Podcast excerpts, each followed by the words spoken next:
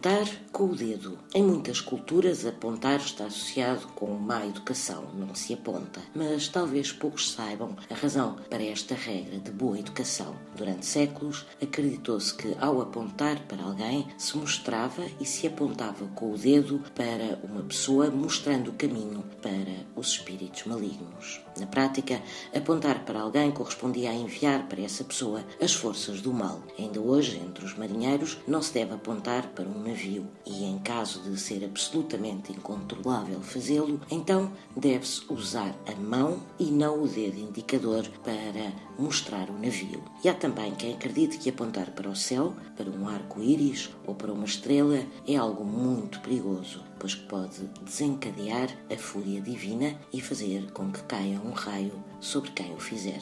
E não há duas, sem três.